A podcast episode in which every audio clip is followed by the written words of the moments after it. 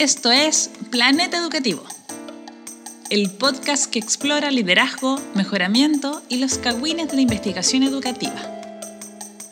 Los dejo con sus hosts, Sergio Galdames y Álvaro González.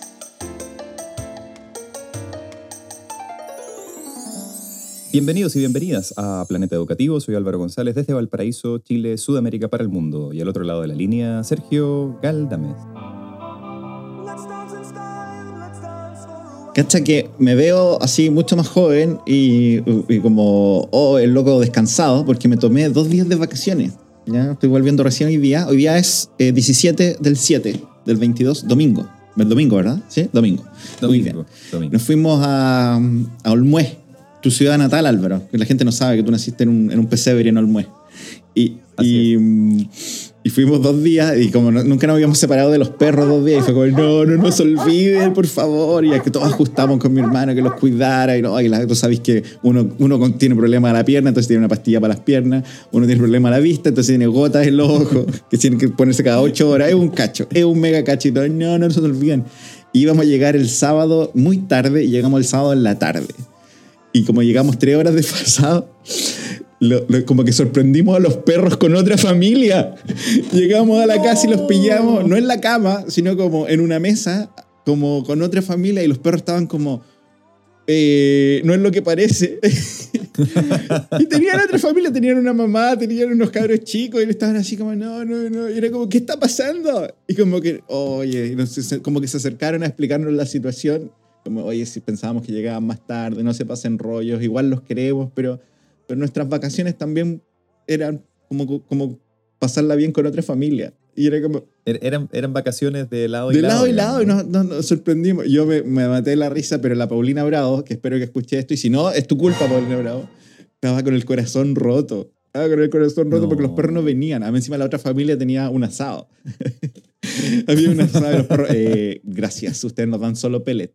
Premium pellet, pero esto es carne. Así, chaito, nos vemos la noche. Y se fueron.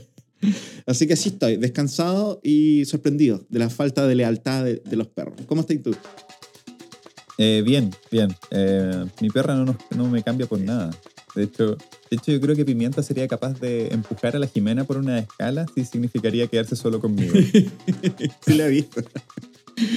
La he visto cuando. como la, la he visto como tratando de hacerle la zancadilla a Jimena el en la otro día- cocina. así eso, como el otro día la vi preparar unos té y el de la Jimena le echó rat poison. Y dije, ¡ay! hardcore. Bien hardcore el pimiento. Sí, y, y era como, oye, Pimienta que está servicial hoy día, qué curioso. Como, no tomes eso. ¡Padre, no! sí, uy, los perros. ¿Qué onda? Sí, la, la lealtad de los perros, pero no, no, es, no es a toda prueba. Hay que, hay que ganar. Sí.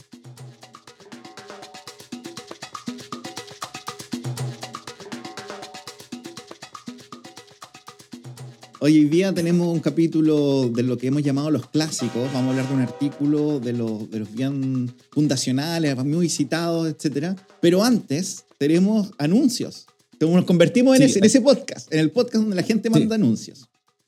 Sí, eh, es como, es como el diario mural de, de- de la gente que nos conoce y la que no nos conoce también nos puede enviar su- Sí. sus avisos. Pueden escribirnos a planetaeducativopodcast.com o a nuestros respectivos Twitter si quieren eh, pasar sus avisos en el podcast, como dijo un colega, más escuchado. Eso, muy bien, y, y conquistó mi corazón. Este, este- nuestro colega eh, Luis Felipe La Vega, que estuvo con nosotros hace unos días, eh, un par de capítulos anteriores, eh, Luis Felipe nos contó ahí que está haciendo un trabajo muy interesante, muy interesante, lo encontré. De hecho, como, gracias por invitarme por Luis Felipe La Vega, si yo también, yo también cacho algo de los rebeldes. Y, mm, y ahora, y nos adelantó que se venía y ahora se viene. Y nos escribió un correo, como, Sí. usted, como dices, Álvaro, nos puede escribir y nos dice, a- ¿lo leo o, o lo- o lo parafraseamos? Eh, no, si lo Lo tenéis ahí, tengo. léelo, pues. Buenas tardes. Junto con saludarla afectuosamente, tengo el agrado de invitarla al lanzamiento del libro Profes Rebeldes, comillas, negrita. En él se compilan ocho historias de maestros y maestras que han sido reconocidos por su capacidad y búsqueda de realizar transformaciones. Bla, bla, bla, bla, bla, bla, bla, bla. La actividad será transmitida online el próximo jueves 21 de julio, o sea, próximo jueves. Próximo jueves, hoy estamos domingo, Sí. el jueves que viene, a las 5 horas. Seguramente Sí, pues seguramente van a estar escuchando esto el día miércoles 20, así que Mañana. mañana, a las, mañana jueves a las, 20 a las 17 horas. en la página de Facebook de RIL Editores. ¿ya? Vamos a poner los links acá, vamos a estar, yo voy a estar, estaba mirando mi, mi horario, porque el, el- así que voy a estar ahí con, echando la talla. Así que si alguien se quiere sumar, eh, es muy entretenido ver estas cosas y, y caguinear por al lado. Así que, por favor, si alguien lo va a hacer, si alguien va a participar y está escuchando esto, escríbame, porque echamos la talla, así pelamos todo el rato. Es como, oye, ¿esa persona tiene un loro? Sí, tiene un loro. Eso es lo máximo. Es lo máximo de ver, ver Zoom eh, de cosas así. Y Eso, eso fue lo que pasó cuando estáis viendo el, la, la conferencia de prensa que hizo conjuntamente Boric con Justin Trudeau y Gabriel Boric empezó a sacar un, un el- lorito. eleva, eleva la- el espacio, ¿ya? Humaniza, Sí. humaniza porque todos tenemos loros, Álvaro. No todos se los comen, pero todos tenemos loros. Así que bienvenidos. Más Así loros y, y menos eh, racismo. Menos fascismo, menos fascismo, sí, tal cual. Oye, y la, la segunda invitación es de parte mía y de Jonathan Santana, eh, quien vive en el futuro y también vive en un lugar paradis- paradisíaco. Y le vendí la bicicleta, Eh, Álvaro. La gente lo conoce por eso. La persona que me compró una bicicleta. Es verdad, toda la razón, toda la razón. Y entonces estamos organizando un seminario presencial y también va a ser transmitido a través del fanpage de Facebook del CITSE, del Centro de Investigación para la Transformación Socioeducativa, el día miércoles 3 de agosto, también a las 17 horas, en la Universidad Católica Silva Enríquez, ahí en General Jofré 462, Santiago Centro. Eh, vamos a tener un seminario para hablar acerca de, en parte, de los resultados del Fondesit que estamos llevando con Jonathan. Eh, y también vamos a tener invitadas, invitados muy especiales. Uno de ellos es Felipe, Luis Felipe de la Vega, pero también va a estar Alejandra Falabella y la invitada internacional es Bernardita Muñoz Cereo, que es eh, una académica chilena que trabaja en, en el Instituto de Educación de la, de la University College London, tu alma mater. Sí, sí. Y hartas cosas alma mater, porque yo la conozco, echamos la talla varias veces, allá en el IOI. Eh, y eh, yo también considero CITSE ser mi segundo hogar, porque paso demasiado tiempo allá. Cada vez que voy a Santiago, paso allá al como a, a carretear con la Valesca, a echar la talla con Felipe Acuña, por alguna razón a abrazar a Oscar Maureira, así que voy a hacer lo imposible también por estar ahí, echando la talla con ustedes. No lo prometo porque tú sabes que parte una nueva pega, Álvaro. No sé si lo he dicho, has sido bien No, discreto no, en no esto. escuché. Pero parte una nueva pega, lo hice, la rompí. Y parto justo por ahí. Entonces no sé si puedo confirmar, pero si puedo ir, voy a estar ahí echando la talla con los bacanes, los de los bacanes. Sí, así que en la descripción del podcast vamos a dejar información para que puedan participar de estos dos eventos, el 21 de julio con el lanzamiento del libro y el 3 de agosto con este seminario. Y, y se puede llevar chela, eso me dijeron. Llévate una chela. ¿Sí? Sí, muy bien. Yo no lo dije. Mira, yo como, como, eh, como socio de CITSE puedo, puedo llevar. Bueno, vamos, ahí vemos, ahí vemos, si venden afuera. Ahí, Ahí si venden afuera, sí está.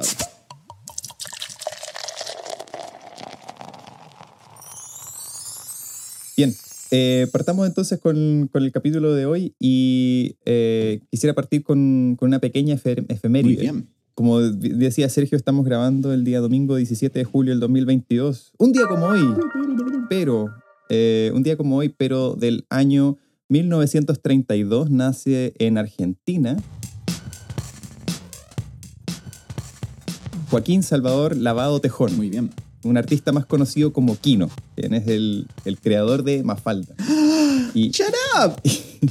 hubiese, hubiese cumplido 30 eh, 90 años, eh, pero Kino falleció en Mendoza el año 2020 eh, y eh, estaba revisando algunas, algunas tiras de Mafalda ahora eh, para ver si podíamos usarla como dentro del, del- de la imagen del capítulo, pero ninguna tiene nada que ver con lo que vamos a hablar hoy día, así que simplemente eh, avisarles que eh, fue, el, fue el, el- el aniversario de nacimiento de Kino, eso, gracias por su atención y buenas noches. Cacha que cuando yo, tú sabes Álvaro que estoy dejando el CIAE. Sé, sé que sigo bien discreto con esto, ya ha pasado piola, ¿ya? pero estuve un año y medio en el CIAE y cuando partí había un video que había sacado el CIAE con, como, "Ay, somos el CIAE, la llevamos, no sé qué. Y Alejandra Misala, su directora hasta ese momento, que cambió recién Álvaro, ¿ah? ahora es la pro-rectora de la Universidad de Chile, primera pro-rectora, Uh, ¿ya? Histórico, histórico. Alejandra Misala eh, estaba en su biblioteca, estaban puros videos cortitos y era un video de ella con un póster enorme de Mafalda atrás de ella. Enorme, enorme. Era como lo más grande en su, en su oficina. Así que también ella es fan de, de esta Mm. efeméride. Así que debe estar carreteando con, con Mafalda hoy día. Además que sí. Bueno, Mafalda tuvo participación bien activa en varias de las protestas del, del año 2006, 2011 y yo creo que el 2019 también haber aparecido un cartel de Mafalda por ahí. Eh, así que gracias a Aquino por, por dejarnos el legado de Mafalda en, eh, de, de aquí para la historia.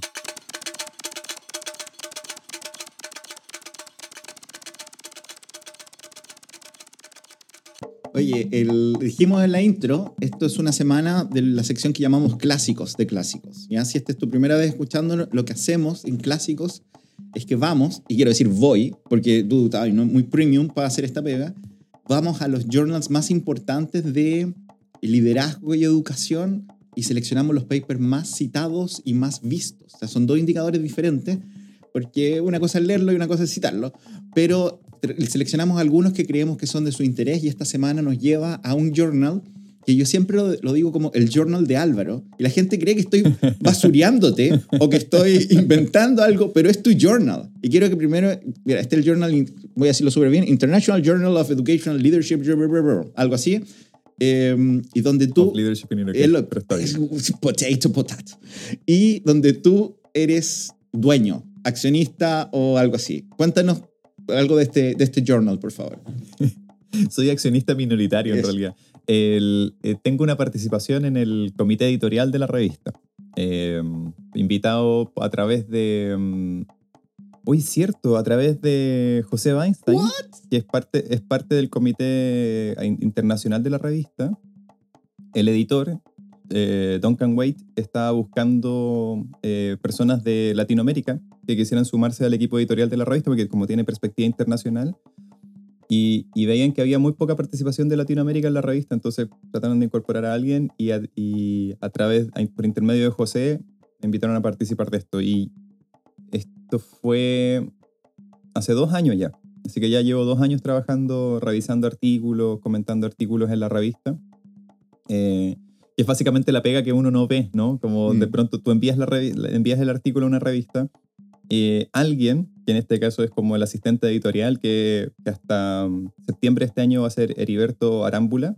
Gran Heriberto nombre. jamás va a escuchar esto. Gran nombre, Heriberto. Pero Heriberto, eres el mejor, es el, el tipo más amoroso de la vida, pero es seco, sequísimo. Y, mm, y él distribuye esto entre los revisores y después nos asignan a los editores a gestionar esto. Entonces uno revisa, recibe las- los reviews de, la, del- de los evaluadores y tenéis que también como evaluar las reviews. O sea, no es como que una persona puede mandar cualquier cosa, ¿cachai? Eh, uno también tiene que como que de alguna manera mm, editar a, lo- a los evaluadores en sus comentarios, Mm. ver cuando, cuando los- las revisiones son pertinentes o no, porque algunas pueden ser muy desubicadas, súper, Mm. súper desubicadas. Eh, y luego mantener la comunicación con los autores para, para pedirle los cambios y, y ver cuándo- hasta finalmente tomar la decisión de aceptar o no el Mm. artículo. Oye, esta, mm, esta revista famosa, voy a decir mi interpretación, yo no soy accionista de nada, ¿ya? absolutamente nada. A lo mejor sí, no, no soy todavía nada. No. Pero yo el año pasado hice un ranking de las journals y, lo- y sacamos un par de capítulos sobre esto, y este es el journal que yo más leo, ¿ya? Y siendo súper honesto, súper honesto, creo que al mismo tiempo que tiene artículos muy bacanes, y tiene artículos pésimos, pésimos, yo creo que los peores. los Sí. peores, pero tiene muy buenos y quiero a ver si podéis contar un poquito más chiquitito sobre, porque tiene la palabra internacional, que muchos journals la tienen, pero yo creo que este es el más internacional, que más cumple con ese, no, es- no- no es adjetivo lo que quiero decir, pero ustedes entienden, como con ese énfasis internacional. Ujú. Y algunos, algunos, muchos estudios son el, el único paper que he leído sobre liderazgo en ciertos lugares, en Georgia, en, en Irán, en, ahí tienen ese foco. ¿Y tú estás encargado de la región latinoamericana? ¿Tú soy esa persona? No, no, no, no, no. no. Eh, o sea, cuando aparecen artículos sobre Latinoamérica, generalmente me, me aparecen en mi, en mi área de trabajo, pero son muy pocos los que se envían de Latinoamérica. Y en, creo que fue en la, en la reunión editorial de inicios de este año, revisamos la estadística y vimos que hay una representación súper grande de, mm, de como el Medio Oriente, de- del sudeste asiático y de África, además de eh, algunas partes como de Europa del Este y qué sé yo. Em, pero había una muy baja representación de la zona de Latinoamérica. Mm, Eh, y entonces conversamos un poco acerca de qué se debía esto, qué sé yo, y tiene mucho que ver con la barrera de idioma. mm, Eh, hay muy poca gente que, que tiene el, el- el tiempo, los recursos, la capacidad para escribir en inglés y muchas veces, eh, pero muchas veces pasa que llegan artículos de otros países, no sé, estoy pensando, ¿no? Eh, Bután, eh, no sé, como eh, sudeste asiático, incluso algunos desde, desde por ejemplo, Sudáfrica, em, que no, están, no tienen el, el idioma tan pulido, ¿cachai? Y yo siento que tal vez en Latinoamérica somos, nos, somos muy, nos acomplejamos mucho con eso. Y eso pone como ciertas barreras para poder publicar en este tipo de revistas que tienen este problema, o sea, son solamente en inglés, ¿cachai? Y lo conversamos en esa, en esa reunión editorial. Em, eso por un lado, yo creo que, hay, ah, justo lo que decías tú, hay algunos artículos que son em, malos, así como de estructura y qué sé yo, pero abren, abren una ventana a un mundo que se conoce muy poco, exacto. a, a contextos que son muy desconocidos en la investigación y que tienen muy poca visibilidad. Mm, Sí, a mí me, Y a mí me gusta mucho eso. Sí, entonces la revista como que tiene ese énfasis también. Y además el, el editor, Duncan, tiene también el énfasis de poder publicar artículos que no sean, él les llama, que no sean las típicas investigaciones eh, vanilla, que no Mm. sean las típicas investigaciones como clásicas de hice cuatro estudios de caso, pregunté tres cosas y concluí las mismas tres cosas. Mm. A él le interesa que sean temas más eh, rupturistas, eventualmente que sean, aunque sean metodologías simples, pero que tengan interpretaciones más profundas o más radicales y que de alguna manera desafíen como ese conocimiento instalado que está del, del- de la academia más anglosajona respecto del liderazgo. Sí, a mí me gusta mucho el journal porque, y también esto es como una intro a alguien que a lo mejor no ha leído papers o que no habitualmente no lee papers, es que usualmente y especialmente en esta revista hay un apartado donde eh, descripción del sistema educativo, contexto, ciertas políticas clave y te permite conocer elementos, por ejemplo, selección directiva, eh, cómo se evalúan directores en distintos lugares, cómo se contratan, la plata, un montón de pequeños detalles que te ayudan, de repente no tanto en la investigación, pero sí darle contexto a un planeta que está como avanzando en la misma dirección. Sí, y bueno, y por lo mismo la revista ha ido creciendo harto como en volumen, o sea, partió publicando creo que tres números al año, ahora se publican seis números al año porque llegan muchas muchas publicaciones, muchas propuestas a esta revista. Eh, y también es el, eh, tiene mucho impacto, como decís tú, porque eh, apela a muchos públicos, ¿no? Sí. Y, y con temas que a veces no son tradicionalmente explorados. Por ejemplo, recuerdo el último que revisé, que justamente era de Sudáfrica y tenía que ver con prácticas eh, antiéticas entre, entre los líderes escolares. Eh, y un artículo que tenía un trasfondo súper interesante, tenía problemas de estructura como artículo y, y como que trabajamos harto en cómo tratar de corregir eso con los autores. Pero la idea no era descartar de plano la- Mm. el, el trabajo porque presentaba un tema muy interesante con una perspectiva muy distinta a la tradicional eh, y de alguna manera también hacía un aporte que, que nosotros consideramos que era significativo al, al campo. Mm. Entonces, estas cosas que son como de estructura o como de formato, qué sé yo, se pueden arreglar, no, no, no es necesario descartar. Y a veces en muchas revistas pasa, como que te leen el título, el abstract y dicen, no, esta cuestión está mal escrita, el inglés está mal o no sé qué, y te lo rechazan de plano, ¿no? Sí. Eh, sin mirar el fondo del tema que están abordando. Y de hecho, el artículo que vamos a comentar ahora, creo que eh, es un artículo que en su época puede haber sido muy rupturista también.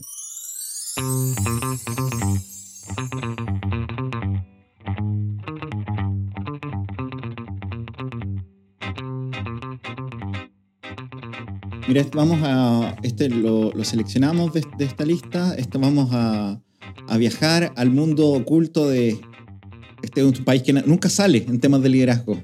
Canadá, Inglaterra, voy a decir. Sí, que esto es todo lo contrario que estábamos hablando recién, como la perspectiva internacional. La subrepresentación, canadienses e ingleses, escrito por eh, Sean Norfield. Ya, Campo, Campos Norte. Este es amigo de, de Fabián Campos. El Fabián Campos de Canadá, a lo mejor. Y el artículo se llama Confianza multidimensional. Cómo los directores. ¡Ah! Cómo los directores nobles construyen confianza con su equipo durante el proceso de sucesión eh, de liderazgo. Súper bien traducido, by the way. Perfecto. Y No, excelentemente traducido. Yo creo que hay una cosa que a mí me, me llamó mucho la atención de este artículo, es que el autor, después de publicar esto, desapareció. Pen, pen, pen. Si usted sabe dónde está, por favor, escríbanos. Sí, o sea, es, es que muy raro que una persona que, de hecho, el, el artículo tiene, creo que eran como 6.000 vistas Mm. y había sido citado como 20 veces, que es como algo muy grande. un- o sea, uno dice 20, ah, no es tanto. No, pero 20 veces como harto, harto en el mundo académico con, con el volumen de cosas que se publican. Y Sean desapareció de la faz de la Tierra. Creo que lo- lo- la última noticia que tuvimos de él es que estaba en Nueva Escocia, Canadá. Así que si alguien lo ha visto por allá, por favor, cuéntenos, Que avísenos mande si saben de saludos. Manda saludos, sí. Mira, este paper eh, me recordó al trabajo de Bernardita Moreno. La Bernie Moreno, amiga de nosotros en Twitter, Bueno. porque ella trabaja el tema de sucesión eh, y creo que es parte un poco de su, de su argumento lo que contribuye eh, no, eh, Sean, que en mi cabeza, no lo sé cómo es, pero asumo que se parece a Shang-Chi de Marvel, porque Shang-Chi se cambió el nombre para pasar piola de Shang a Sean. Todos saben esa talla, salió súper buena. Eh, pero así que no me digan que no es así. No me digan que no se parece a Shang-Chi. No me lo digan, porque van a romper una construcción como cognitiva que armé en mi cabeza para entender este paper. Pero como tú decías, este, este, él hizo un par de trabajos sobre esto en el, el, eh, early 2010, así 2010, 2011, 2012, y este paper se lo publicaba originalmente en 2013, aunque la versión final es 2014, así que no, es un, vamos a mirar 10 años atrás. Y Ujú. eh, es el tema de, de directores nuevos que llegan y tienen que construir confianza en sus escuelas. Eh, en esa época en- entiendo al menos que, que en el hemisferio norte se estaba recién comenzando a, a pensar más críticamente acerca de esto de, de ser un nuevo director, de la llegada a la escuela y qué sé yo. Eh, en esa época en Chile era, una, era, era un non-issue, no era, un- No. era una cuestión relevante para nada. Eh, y lo interesante es que, mm, como dices tú, él ya venía trabajando eh, en otras publicaciones este tema como de, la sucesión en, la dirección, eh, la llegada de un nuevo director y ahora en este artículo le agrega esta dimensión de directores por primera vez, que además es parte fundamental y central de tu línea de investigación. En mi línea de investigación, sí. Mira, yo conocí a este autor el, en más o menos el 2013, 2012, porque yo fui invitado por Carmen Montesinos, fan del, Uh. fan del programa, fan del programa, espero que no lo escuche, si no nos va a matar. Nos va a, matar, va a mandar a Fabián a matar. Em, Sí, sí, además porque no, no, hemos, no hemos pasado el aviso de ICSI 2023 Sí, todavía, y que- así que y que lo vamos a hacer al final del Sí, capítulo. y que está súper barato, no se preocupen, uy, qué barato está. Y, eh, y nosotros sacamos, eh, fui invitado a escribir y un, un proyecto Fondesit que nos adjudicamos. Carmen me, me invitó por, por varias razones, entre ellas me dijo, parece que Fondesit está, necesita, está promoviendo que los equipos tengan investigadores jóvenes y tú soy la persona más joven que conozco, así que bienvenido. Pero también soy competente. No, no dije eso. Su honestidad se agradece. Me dijo, tú tenés, espérate, tenés menos de 40 años porque te veis más viejo. No, si tengo menos de 40 años. Ya, bienvenido al equipo.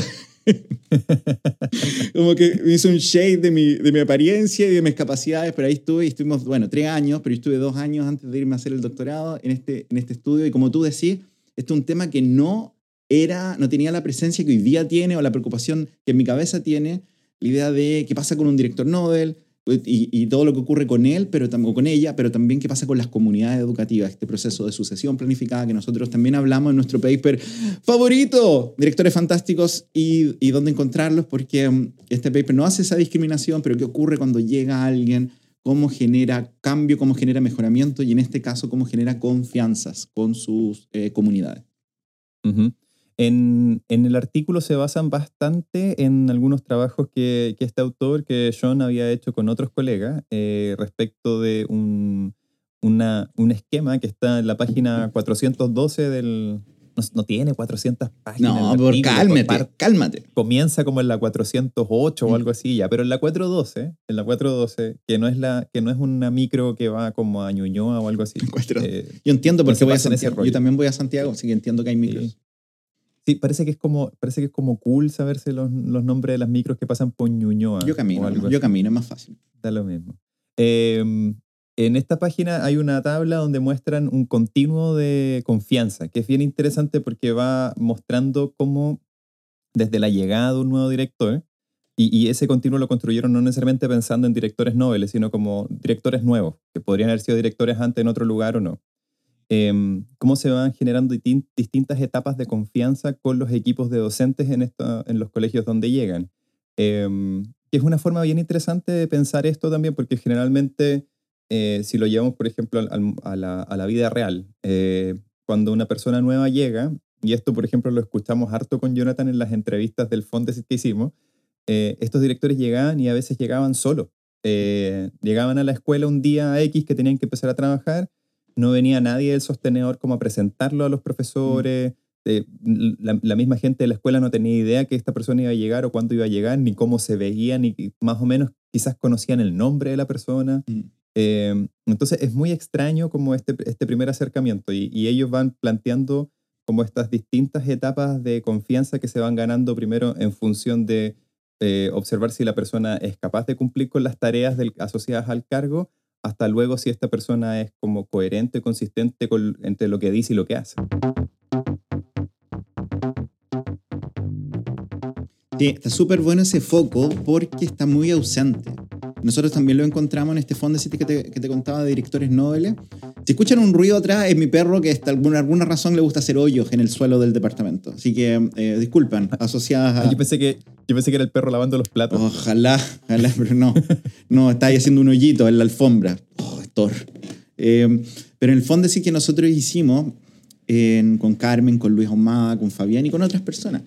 Eh, lo que notamos es que directores, de nuevo, solo como marco general, tal vez muchos de los que nos, nos- nos escuchan saben esto, pero nosotros tenemos, hemos- tenemos un sistema de, de selección de directores que eh, se hace por a través de alta dirección pública, que es un sistema más o menos nuevo que cumple este año 10 años. Y Uh, Sí, acuático. Primer, o sea, la ley es del, del 2011, el primer concurso fue el 2012. Declarado desierto, Álvaro, desierto, para que, históricamente. que bueno, vamos a tirar esta ley con todos, se, se equivocaron, no funcionó. Y, y yo te conté que yo estoy trabajando justamente ahora siguiendo las selecciones de directores y he encontrado cosas muy interesantes que eh, voy a empezar a compartir con ustedes de una manera muy responsable más adelante, pero ya te contaba que un tercio más o menos de los concursos han sido desiertos o anulados, así que no se han logrado, y hay mucha movilidad, estos directores no son miles de personas, sino que son un grupo más pequeño de lo que uno cree, que se hay harto cambio y pocas personas se mantienen en la misma escuela, que es mi fondes y tal, pero que es mi fondes. ¿Qué? Sí, pero en este- cuando trabajamos con Carmen, lo que hicimos fue seguir a todos los directoras y directores nuevos de la región de Valparaíso en este fondo, y hay varias publicaciones sobre esto, podemos poner algunas al final, y lo que encontramos es que, esta es la interpretación tal vez mía nomás, pero que cuando seleccionan un director o una directora, hay muy poquito apoyo para que pueda in- insertarse en la comunidad. Mucha gente viene de otra parte, viene de otra comuna, de otra región, tiene que arrendarse una casa, tiene que traerse a la familia, entonces no conoce a nadie, y cuando llegan eh, hay un incentivo muy fuerte de- hacia la acción.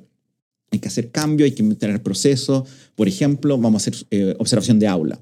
Por ejemplo, vamos a revisar las planificaciones con el cuaderno, un montón de cosas bien tradicionales, pero que no conversaban con la cultura de, estas, de este establecimiento. Y las personas que más les costó navegar eh, con lo que ocurría, con lo que necesitaban que ocurriera, eh, usualmente llevaban a temas de relacionales o temas de confianza. ¿ya? Porque, no porque ellas no quisieran, ¿ah? es porque la presión del sostenedor del convenio de desempeño era al tiro necesitáis mostrar resultados, al tiro tenéis que subir este SIMS, ma- matrícula, sin darle el tiempo a la persona de, de conectar con una comunidad que no lo conocen, que no la conocen y que por lo tanto tal vez desconfían de. Sí, de hecho, cuando yo estaba mirando este, este cuadro en la página 412, me, me ponía a pensar un poco en, en las historias de directores nuevos que, que llegan a las escuelas y te- cuando te cuentan el primer día que Mm. tuvieron. Eh, y su primer día siempre es muy traumático, generalmente es muy traumático en términos como de, de lo que decías tú, como eh, o, o por la presión que traen, como digamos por el convenio de desempeño o por, o por la- el mensaje que les entrega el sostenedor, o también por este encuentro como muy chocante con una comunidad que no los conoce, que ellos no los conocen a ellos o a Mm. ella, eh, y que al mismo tiempo es necesario como romper esa barrera como de desconfianza inicial. O sea, todos recuerdan, todos y todas con los que he conversado recuerdan como un, un- un espacio como de desconfianza inicial. Sí. ¿no? Eh, entonces, una cosa es ganarse la confianza de alguien y otra cosa es revertir una desconfianza. Eh, y muchas veces eso choca también como con los planes que una persona trae de afuera. Estamos pensando en gente que viene de afuera de estos Sí. colegios y, y que de alguna manera llega con un plan, con una mochila, con unas ideas, con un proyecto y, y no necesariamente tiene planificado que tiene que convencer y dar vuelta a la desconfianza de esa comunidad. Exacto. Estabas bien ausente. Yo creo que hoy día más presente que antes, pero cuando llegaban estas directoras era como, empieza a hacer cosas, eh, tengo que conocer a la gente. No, no, no, no, no, usted llega a hacer cosas. Y lo que notamos en casos extremos es que la directora o el director empezaba a saltarse a los profesores para hacer ciertas cosas. Cosas de extremas como la, directora se ponía a hacer clase. Se metía a la sala, así que tomaba a la profesora más descendida y le decía a usted, una mala profesora, voy a hacer la clase yo. Y significaba que todo el año estaba haciendo matemáticas, cosas así. Y, y era insostenible. Generaba anticuerpos con, con los docentes que se sentían incompetentes, generaba estrés en, esa en, en ella o en él por, porque era sobrecarga laboral, no, no armonizaba, no todo porque tenía esta sensación de urgencia. Este paper nos invita a varias cosas, yo creo que lo vamos a decir al final, pero si puedo decir algo, porque te tienes que desconectar ahora de este podcast, es que lo, yo creo que el argumento central es que la confianza se puede generar, se puede construir y hay etapas que van avanzando, que van quemando para hacerlo. Yo también marqué el cuadrito en la página 412 y queremos insistir que este paper tiene 400 pa- eh, páginas, ¿ya? Y, y nosotros... eh, Tiene 30, y- 30, 32, creo, una cosa así. pero, pero ese somos nosotros. Para que no tengas que leer 400 eh, páginas en, en- en inglés, nosotros las leemos por ti y te queremos invitar a que veas este cuadro que arma estas cuatro etapas. No sé si vale la pena solo leerla, no, tal vez no leerla el detalle, pero de cuatro momentos como que se va construyendo esto, que es la confianza de rol, la confianza en la práctica, la confianza integrativa y la confianza correlacional. Y no sé cómo lo viste tú, porque, eh, pero creo que hay algo, lo que creo que está implícito, al menos en mi interpretación, es que los directores y directoras nuevas tienen como una ventana. Tienen un momento donde pueden avanzar en esto y este momento se cristaliza para, para bien o para mal. Y, y si no, si no engan- engancháis con los, con, los, con los profesores y con tu comunidad, si no confían en ti al comienzo, probablemente van a comenzar a desconfiar en, en ti eh, en adelante. Entonces no, nos sugiere el paper que, que miremos en detalle esta confianza donde, y, y es el cambio que el viaje está haciendo por estas cuatro etapas, donde la comunidad te mira sin saber un poco quién eres. Tiene Ujú. pre... La primera etapa se habla de eso, de como, mira, si esperamos que el director tenga esto, pero no sabemos porque es una mirada genérica. La, el nivel 2, que es la práctica, vamos a analizar, vamos a evaluar a este director nuevo en base a lo que hace. ¿ya? Y tercero, vemos cómo la, confianza se va integrando entre lo que ocurre, lo que trae el director y lo que ocurre en la escuela, y finalmente cómo esta confianza puede llegar a ser correlacional, es decir, que aumenta la confianza de uno y aumenta la confianza en el otro. Em, pero es importante pensar en eso, pensar si tú estabas llegando a una comunidad nueva, tal, vez no como directora, pero tal vez como jefa de departamento o te cambiaron de escuela, como que, que no pienses que la, que la relación es neutra, sino que están, estamos intercambiando ciertas como partículas en el aire que, permiten que el resto te conozca y que jugártela al principio, estar atenta a, esto, a esta dimensión puede facilitar mucho tu trabajo posterior en temas más pedagógicos, en temas más, más estratégicos.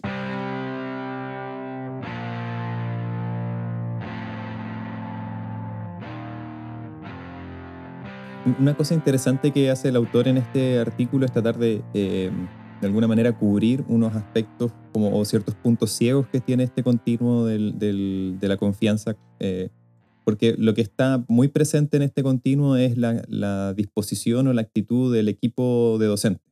Eh, pero eh, hay poca pista en, este, en esta tabla acerca de qué es, lo, qué es lo que puede hacer un director o directora Nobel como para ir avanzando Mm. por estas etapas que, como decía Sergio, son acumulativas y de alguna manera tienes que quemar alguna etapa para poder avanzar a la siguiente.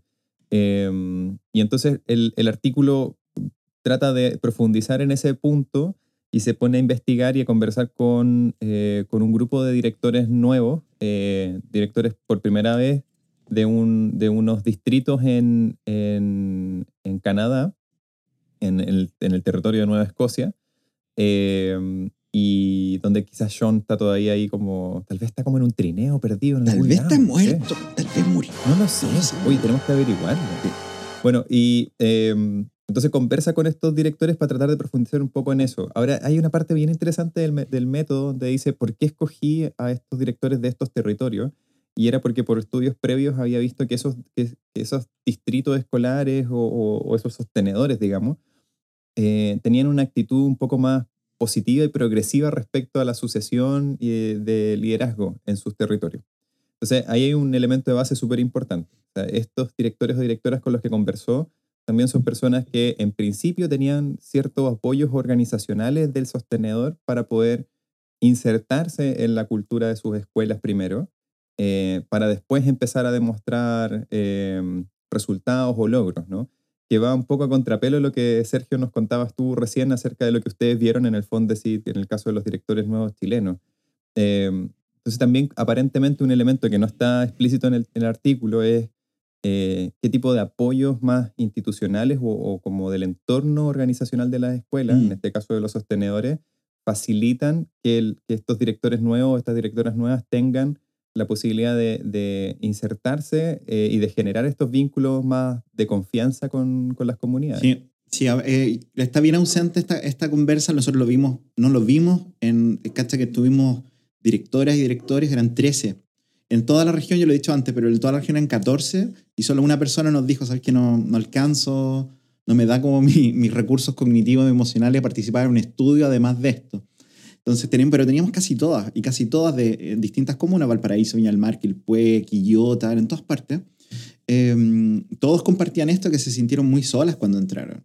Fue como con suerte las fueron a saludar el primer día, algunas le hicieron un pequeño acto de bienvenida, pero lo que tú esperáis son tal vez meses de acompañamiento para resolver dudas, apoyo emocional, para no sentirte como tan abandonado, especialmente en estos casos que no eran pocos, que había cambios de territorio, ya que algo yo te contaba anteriormente. Entonces, ¿por qué, ¿por qué, decimos esto? Porque claro, tú podéis leer este paper para ti porque eres una líder que está moviéndose, una directora, una, UTP que, que tiene nuevos desafíos, pero también es una invitación a los servicios locales, a los DAEM, al, al ministerio, a que a que ponga atención que estas cosas se pueden desarrollar si es que le ponemos recursos y le ponemos atención, porque estáis perdiendo, estáis desgastando un recurso muy valioso que es elegir un director por alta dirección pública, con todo lo que significa eso, bla, bla, bla. Si no, lo, siempre los va a estar como a, media máquina. Una buena inducción, un buen acompañamiento puede, desarrollar bien sus capacidades y el impacto que puedan tener en la comunidad. Bueno, no vamos a entrar mucho en detalle en los resultados, pero lo que muestran un poco, y solamente para hacer como un, resumen bien, bien grueso, ustedes lo pueden leer después desde la página 416 en adelante.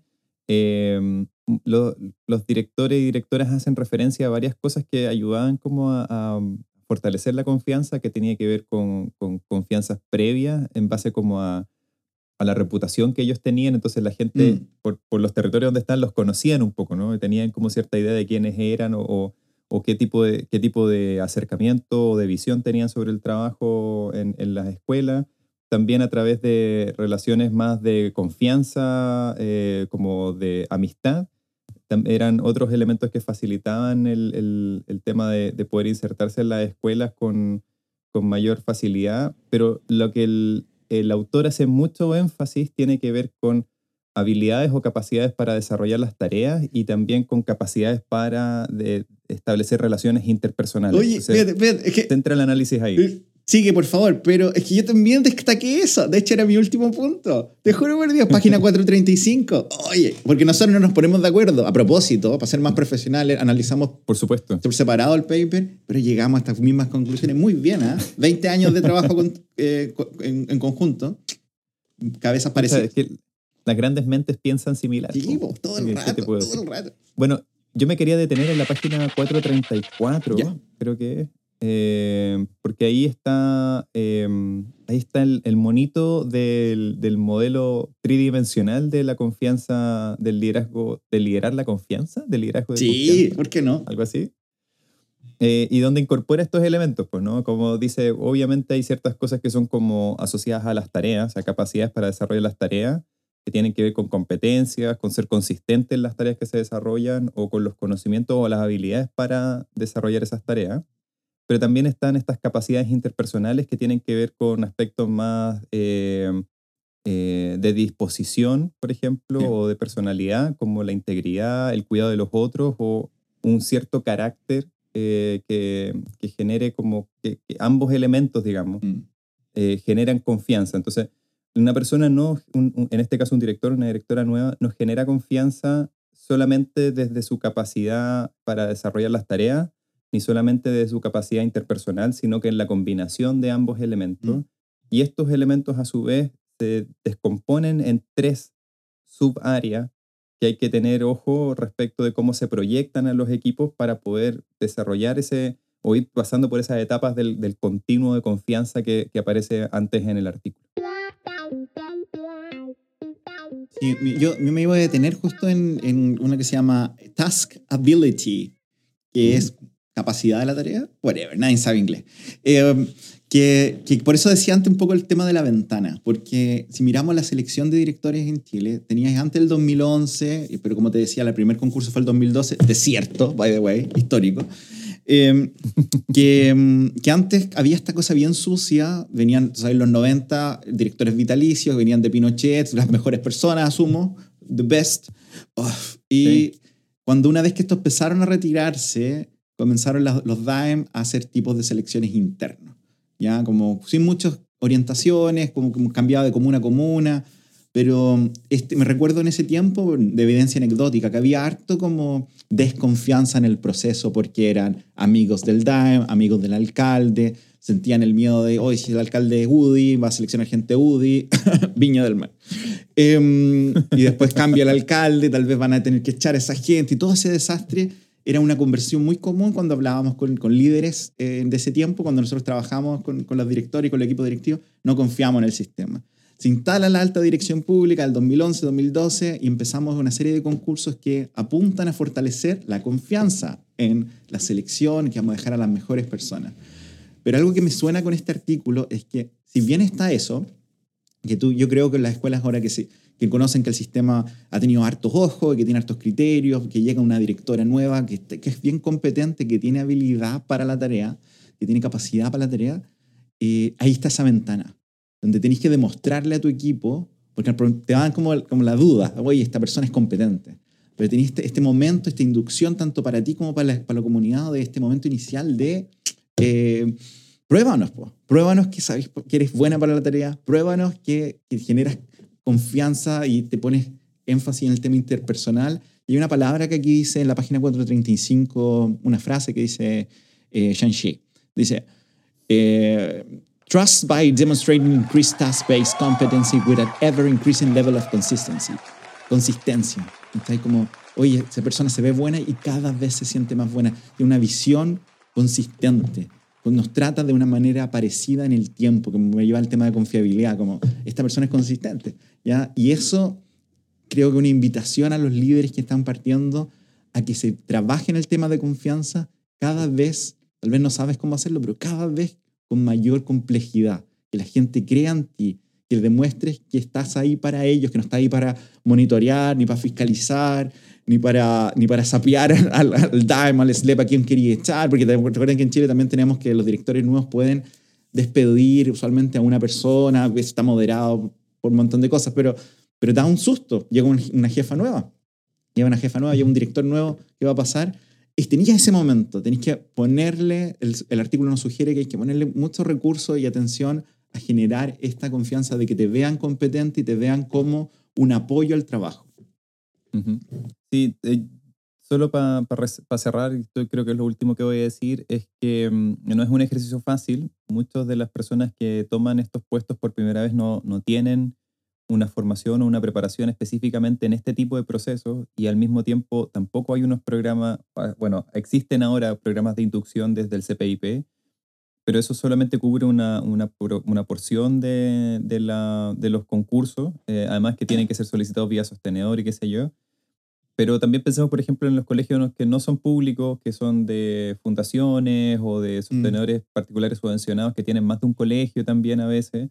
Eh, a veces no hay estos, estos sistemas de inducción y, y son, es, es un trabajo bien solitario. Sí. Entonces, nuestra recomendación para ustedes, si ustedes están en esta situación o si conocen a alguien que está en esta, en esta situación, es uno, no validarse exclusivamente a través del desarrollo de las tareas, de Mm. demostrar que son competentes o que saben hacer la pega, eh, o solamente a través de generar buenas relaciones y buena onda con la gente, Mm. sino que tiene que ser una combinación de ambas y tienen que ambas estar orientadas como al, al logro de ciertos propósitos de la institución. Y por eso es súper importante también conocer muy a cabalidad la cultura, los sellos, los intereses, las cosas que aglutinan a las personas y poder contribuir a eso y luego pensar en poder ir modificando algunas cosas. Y lo otro, que creo que es fundamental, eh, tiene que ver con modelar mucho. Mm. Modelar mucho, pre- predicar con el ejemplo, pero ser consistente, como decía Sergio. Modelar mucho los- las, las formas de trabajo que, que se quieren instalar. Sí, sí, también para ir cerrando, y creo como, como que hay un peligro también con este nuevo sistema de, de selección, porque nuestros directores hoy día tienen cualificaciones muy altas. No es, no es raro, tienen directores con doctorado, con, con posgrados, con experiencia en distintas cosas, que no usar eso como un escudo. Es pésima idea llegar como, oye, eh, yo soy doctor en educación, me tienen que obedecer. Estoy como, y en mi cabeza, mira, y esta es una, una referencia que todo el mundo va a entender, porque ¿por qué no? Aragorn, ¿ya? Cuando Aragorn Claro. conoció a los hobbits en el Pouncing Pony, en el Prancing Pony, en, no lo conocían como Aragorn, lo conocían como Trancos, Striker. Y, él se ganó la confianza de los hobbits, llevándolos a Rivendell y venciendo a los Nazgûl en un duelo 5 contra 1, cinco espadas contra una antorcha. Vamos, Aragorn. Lo- ahí los hobbits fue como, what? Y cuando llegaron a Rivendell eran como, ay, este, este Kuma, este Kuma que los acompañó, este, este cabro, es el rey de, de, de Minas Tirith, por loco, el rey de los hombres, pa, pa, pa, pa. Ahí tiró el currículum, ¿cachai? Lo tiró Legolas, ¿ya? Sapo, sapo Legolas. Después, pues, no, claro, Legolas Pero, chupa media. pero entonces no, si van a partir un nuevo proceso, yo los invito a pensar harto en, en, en cómo nos ven, cómo te ve este equipo, ¿ya? Y que, que hay miedos y que hay desconfianzas y ahí tenéis una oportunidad, porque está todavía como medio cuajando, de, de cambiar esa perspectiva. Y como decíamos antes, antes de, de, de, de- meter tu, tu plan de mejoramiento, tu estrategia, tu, tu cambio con- con- que va tal vez a desafiar la cultura, que es necesario, ¿ah? no, no decimos que no, esta, esta, este foreplay, ¿verdad? Esto calentar un poco el horno eh, a través de la confianza y las relaciones es, es clave. Así que no, no se apuren, tómenselo con calma, es difícil generar esto y este paper también te ayuda a una pequeña ruta de, de, de navegación sobre qué, qué acentos tener y qué, qué énfasis poner en, en, en este viaje de generar confianza en la, en la escuela. Ujú. Bueno, si les gustó este capítulo, les invitamos a escucharnos en otros capítulos anteriores donde hemos visto temas parecidos a este o de, o de otro estilo acerca de directores nobles, acerca de confianza, etc.